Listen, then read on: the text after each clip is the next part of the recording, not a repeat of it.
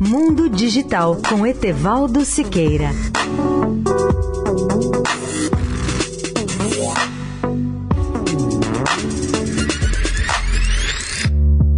Olá, amigos da Eldorado. Tenho afirmado diversas vezes que o futuro da energia no mundo está na energia solar. E felizmente parece que muitos países acordaram para a importância estratégica dessa forma limpa e ilimitada de energia. O melhor exemplo que eu tenho é o da China, que está instalando uma quantidade incrível de energia solar por ano. Só no primeiro trimestre deste ano, por exemplo, foram instalados 10 gigawatts de energia gerada por painéis fotovoltaicos na China. E vale ressaltar que no último trimestre de 2017 já haviam sido instalados mais 7 gigawatts. Para se ter uma ideia da ordem de grandeza desse resultado, basta lembrar que 10 gigawatts equivalem à energia de 10 usinas nucleares gigantes colocadas em operação em três meses. Segundo a avaliação do cientista Peter Gleich, do Pacific Institute em Oakland, na Califórnia, como registra a revista especializada PV Magazine. Minha casa consome cerca de 500 kW por mês, ou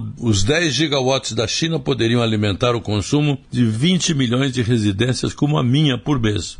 O que é surpreendente é que a China está produzindo mais energia solar do que pode consumir. A minha pergunta como brasileiro é a seguinte: por que o Brasil não dispõe de um projeto nacional prioritário de energia solar, considerando que o país conta com o privilégio de uma média superior a 30 dias de sol por ano? E vale lembrar ainda que os preços das células fotovoltaicas, tecnologia básica para a produção de energia solar, são cada dia menores. Etevaldo Siqueira, especial para a Rádio Eldorado.